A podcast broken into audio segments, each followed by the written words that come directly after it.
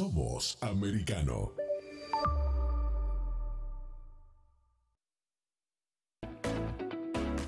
Estamos de vuelta con la revista informativa Buenos Días Americano, junto a Nelson Rubio,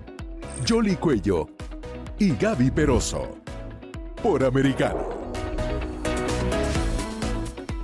Amigos, estamos eh, de vuelta en Buenos Días Americano en esta cobertura especial de Americano Media a propósito de que el FBI, oficiales del FBI, allanaron la residencia del ex presidente Donald Trump, supuestamente a la búsqueda de documentos a que habría sacado de la Casa Blanca el presidente. ¿Hasta dónde ah, se está violando todo lo que existe o no? No, eh, eh, realmente el propósito político, Jolie, de lo que estamos viendo ah, detrás de todo esto, opiniones muy fuertes. Emilio González, miembro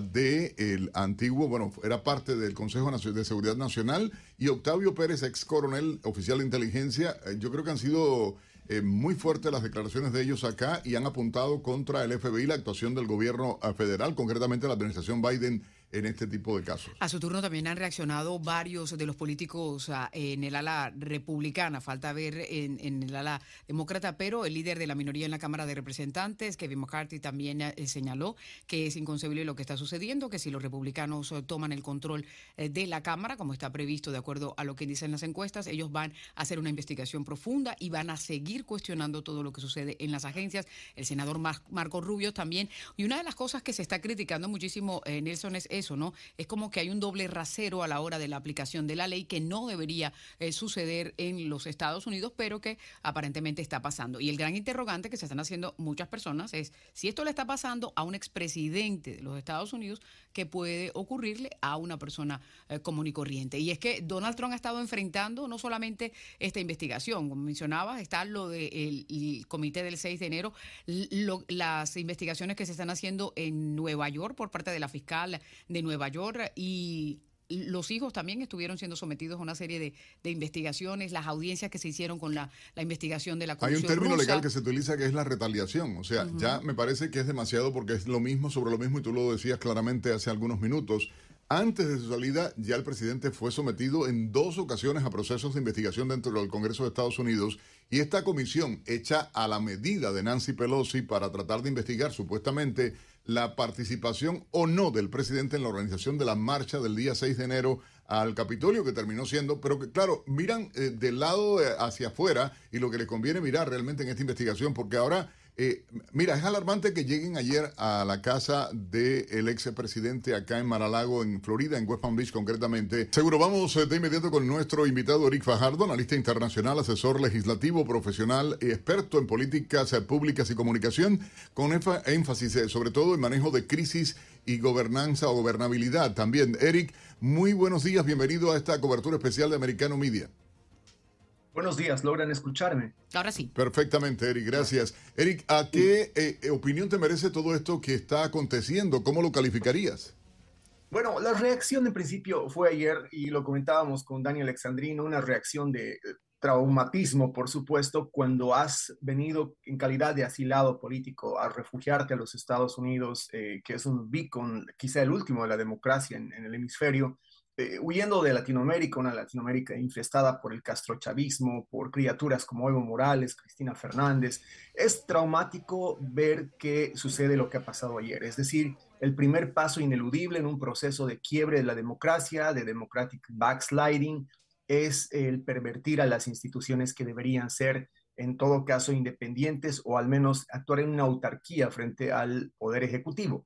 Lo, de ayer del FBI despertó muchos fantasmas, un déjà vu terrible sobre escenas atroces de enemigos políticos de eh, Evo Morales, candidatos a la presidencia, siendo eh, deportados, encarcelados, eh, perseguidos durante toda su vida por 20 años hasta que el pueblo finalmente echó a la calle al, dictador. Es, es, una escena dantesca, seguramente ha sido inédita no solamente para los norteamericanos, sino y sobre todo pienso que ha golpeado el imaginario de todos los migrantes hispanos, incluso gente de África y de, otros, de otras latitudes del mundo que llega a América a buscar esa seguridad jurídica, porque yo creo que eso es lo más importante, la seguridad jurídica que los Estados Unidos suele, solía, espero todavía pueda proporcionar a quienes buscan vivir bajo reglas de juego claras y bajo un Estado de Derecho. Pero a propósito de eso, Eric, un, punto, ¿qué imagen hay ah, de los Estados Unidos ah, eh, también en el exterior? Porque era como el beacon antes de la defensa, de la institucionalidad, de la democracia, pero ahora en este marco parece que, eh, estamos en la misma categoría.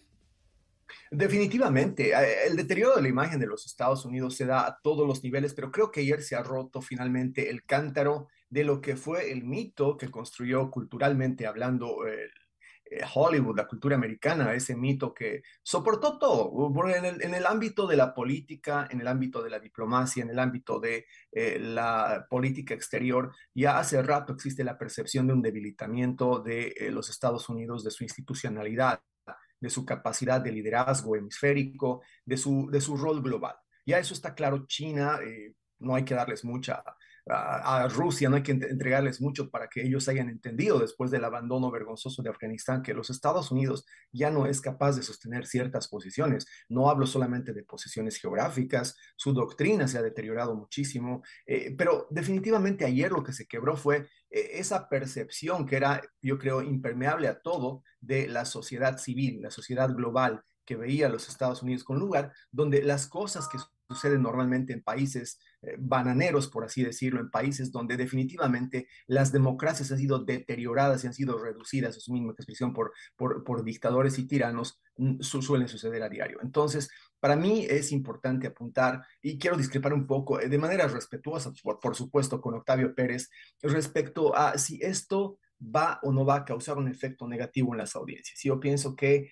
esto va a ser, y eso es lo que me ha dado tranquilidad entre anoche y esta mañana, esto va a ser desastroso para el gobierno demócrata. Ellos no tienen idea de lo que han desatado. Siguen pensando América de una manera eh, monotemática, siguen creyendo que América es lo que sus consultores políticos en algunas escuelas que están completamente desconectadas de la realidad de la América hoy les dicen que es, se han olvidado de que hay nuevos electores, hay un importante contingente y además ese es un brote cultural político de lo que los hispanos concebimos como bienestar, el impacto que esto va a tener en la comunidad hispana. Yo te puedo decir que aparte de los 76 millones que votaron por eh, Donald Trump en la pasada elección, Hoy día hay un voto más duro todavía de la gente que vino de afuera a refugiarse de lo que ayer parece que el gobierno de Joe Biden ha, decidido iniciar en los Estados Unidos. No sé si ustedes han sido, um, eh, sido han conocido esta película muy famosa de los ochentas que se llamaba Red Dawn. Ayer lo más parecido a un desembarco cubano, Castro, Castro eh, chavista en, la playa de Miami, eso es lo que yo he visto en, eh, en, la residencia de Donald Trump, porque ha sido una violación sin precedentes de cualquier precepto de debido proceso, cualquier eh, atisbo que haya habido antes de ese episodio de lo que es respetar el fuero de ex autoridad. claro, pero, pero si me permites, Eric, lo que, lo, que lo que se ha calificado como sin precedentes es que se están utilizando los mecanismos dentro del marco legal para para hacer eh, esa actividad, que es lo que decía este exagente del FBI, eh, porque se trata de un expresidente de los Estados Unidos. Es decir, eh, de pronto lo que es la regla como tal la están haciendo al pie de la letra, pero no se le está dando como esa, ese beneficio de duda a una persona que ocupó el alto más el cargo más, alto, que hay en este país. Y eso es en realidad lo que hace a los ámbitos y a las jurisdicciones, a lo que hace las competencias de cada nivel de la justicia. Evo Morales también alardea, igual que Hugo Chávez lo hacía, de estar procesando por la justicia a sus enemigos. El problema es cuando usas la justicia a un nivel que no corresponde para despojar a una ex autoridad electa por los ciudadanos del fuero que le corresponde, del nivel de procesamiento que le corresponde, privándolo de los procedimientos que deben acompañar el procesamiento de esa ex autoridad. No es un ciudadano ordinario, más allá de que nos guste o no Donald Trump, Donald Trump es, ha sido el presidente número 45 de los Estados Unidos y a él se aplican en el momento de atribuirle responsabilidades jurídicas ciertos procedimientos, ciertos tiempos jurídicos y además ciertos mecanismos que ayer se han vulnerado por completo. Yo debo citar y quiero hacerlo de esta manera textualmente lo que se publica según el entorno más cercano del eh, presidente Trump y dice que según la orden judicial que todavía no fue publicada abiertamente, eh, que fue mostrada al abogado del expresidente luego de, ingresar por la fuerza a la propiedad. El comité, escuchen ustedes el referente que están utilizando y según dice el propio abogado de Donald Trump, el comité que cree que Trump puede destruir evidencias, y se trata del comité de investigación del 6 de enero, y que por lo tanto le habían pedido a un juez que habilitara el allanamiento a la propiedad del presidente Donald Trump. Según el abogado eh, y otros expertos que han hablado, por ejemplo, con la cadena NBC, ah, dijeron que esto no tiene asidero legal y que cualquier juez que no esté alineado con la persecución política del Partido Demócrata hubiera descartado el pedido de manera inmediata. Trump no está siendo investigado por ninguna causa en la justicia, por lo que una redada eh, para que no destruya evidencia no tiene sentido legal, según eh, dicen, eh, buscando las aristas de lo que se presentó al abogado. Y la evidencia solo es considerada como tal en el momento de que haya un juicio ante una corte en un tribunal. Y sobre todo porque eh, lo que hemos mencionado en el pasado, los abogados del expresidente estaban negociando con los encargados del Archivo Nacional, si es que en efecto se trata de lo que han dicho hasta ahora, que es lo que ha mencionado Eric Trump, que al parecer es, con ese tipo de información que se supone que, que, se llevó en unas cajas y que no se tenía que llevar. Eso es lo que hasta ahora, porque como mencionabas, no se ha dado a conocer un poco más de detalles de lo que llevó o, lo que tiene la, la orden de registro, estaban en un proceso de negociación para entregar los documentos. ¿no? Claro, pero, eh, este es un proceso. Eric, desde el punto de vista ah, político, y lo mencionabas, eh, eh, muchos consideran que tal vez es la peor metida de pata, para decirlo de manera popular, que haya cometido no solo la administración Biden, el liderazgo del Partido Demócrata concretamente de cara al proceso electoral que viene en noviembre, a que es definitorio y que obviamente los pone en una situación bien difícil, sino también ya de cara a las elecciones presidenciales del 2024. Eh, definitivamente, y el peor problema que tiene la administración Biden es que no tienen ni siquiera el know-how para hacer un buen populismo. Un populismo latinoamericano sabe perfectamente que antes de dar un golpe como este, antes de atropellar la justicia, como lo han hecho con el caso Roy versus Wade, antes de perpetrar un allanamiento violando el debido proceso contra una exautoridad electa, tienes que dar por lo menos un bono, no sé, eh, regalar algún tipo, abrir las misiones en Venezuela o en Bolivia, eh, el, el, bono de salud, algo con lo que la gente perciba que eres una especie de ente benévolo que no está actuando al siguiente momento como un talk, como un bribón. Eh, aquí los, el gobierno demócrata no se da cuenta de que están en su peor momento de percepción no se da cuenta de que ni siquiera quienes tienen que secundar después los medios de comunicación, su eh, hazaña de ayer, están tan débiles como él. La encuesta del pasado mes de, julio de Gallup y otra encuesta de julio también del Pew Research Center dicen que este es el peor momento de dos instituciones. El Congreso de los Estados Unidos y los medios de comunicación tradicionales están de 15 y 16 en credibilidad, en confiabilidad de la ciudadanía americana de 16 eh, instituciones encuestadas. Yo pienso que eh, el efecto político de esto va a ser un backdraft del que no tiene conciencia el gobierno demócrata. Para comenzar, y podemos hablarlo dentro de un mes si ustedes quieren, yo creo que ya perdieron hasta el último voto hispano